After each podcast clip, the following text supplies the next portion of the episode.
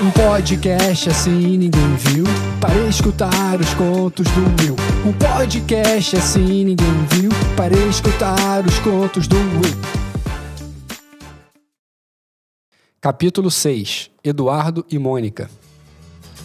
E quem um dia irá dizer que existe razão nas coisas feitas pelo coração? E quem irá dizer que não existe razão?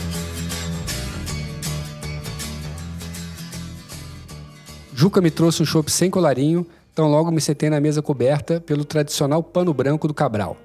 Pode continuar vindo desse, Juca. Sim, até o 7. Vai querer aquele brotinho de calabresa sem cebola? Com certeza, mas traz só depois do quarto chopp. Juca sentiu com a simpatia de quem sabe como atender com maestria. Se não fosse a falta de cuidado no açúcar da caipirinha, diria que seria o melhor garçom da história. O Absabe. Ele do tipo tradicional, terno branco, gravata borboleta e que nunca nota nada, guardando todos os pedidos de memória. Como peço sempre a mesma coisa, nunca ouvi errar, tampouco vejo muita reclamação ao meu redor. Ao meu lado, observo um casal apaixonado, sentados um ao lado do outro, de mãos dadas, compartilhando o filé ao molho madeira com arroz à piamontese.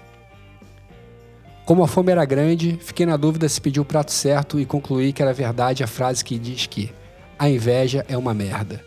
Reparo também um avô careca dividindo uma pizza cortada francesa com o netinho, que parecia ser mais fã de ketchup do que eu. Lembrei na hora do meu avô, que sempre me trazia aqui quando eu era criança e que fez deste o meu restaurante preferido. Assim que chegou meu segundo chopp, fiquei impressionado com uma menina rechonchuda de cabelos pretos lisos que devorava uma banana split como se a sua vida dependesse disso. A observação dos arredores serviu para distrair e aliviar minha cabeça do que acontecera. Não foi só a humilhação do último show, manja, foi minha carreira inteira. Será que tomei as decisões certas? Valeu a pena ter estourado com a música errada? Deveria largar tudo e começar de novo em outro país, cantando em inglês ou espanhol? Será que nada vai acontecer? Será que é tudo isso em vão? Será que vamos conseguir vencer? Uh, uh, uh. Renato é foda mesmo, é o maior. Com o quarto chopp sobre a bolacha de papelão, chegou a minha pizza brotinho. Grande juca, sempre preciso. Ketchup nela para suavizar a dor do coração. Mordo um pedaço e sinto gosto de cebola. Eca, não se pode elogiar. Aquela definitivamente não era minha noite. Resolvi poupar meu camarada de uma reclamação chata e escorreguei as rodelas de cebola empapadas de ketchup pro cantinho do prato. A pizza perdeu toda a magia, mas comi ela assim mesmo. Burro, deveria ter pedido filé piemontese. Depois veio o chopp de número 5, 6, 7, pêssego, caipirinha 1, 2, 3 e já. Era hora de ver a Clara e dessa vez resolvi que faria o teste de não ligar com antecedência. Fui caminhando pela Nossa Senhora de Copacabana até o número 129, na esquina com o Belfort Roxo.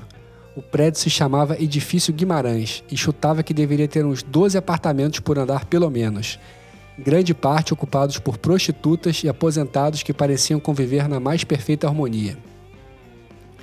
A única coisa que me irritava profundamente naquele prédio era o elevador.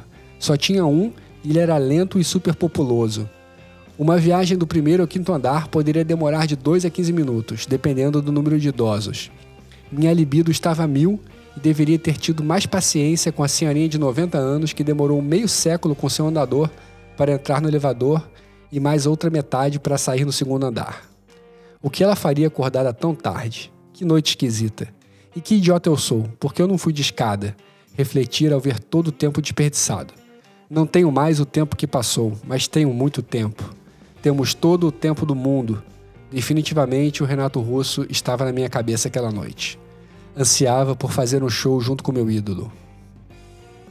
Quinto andar, apartamento 501.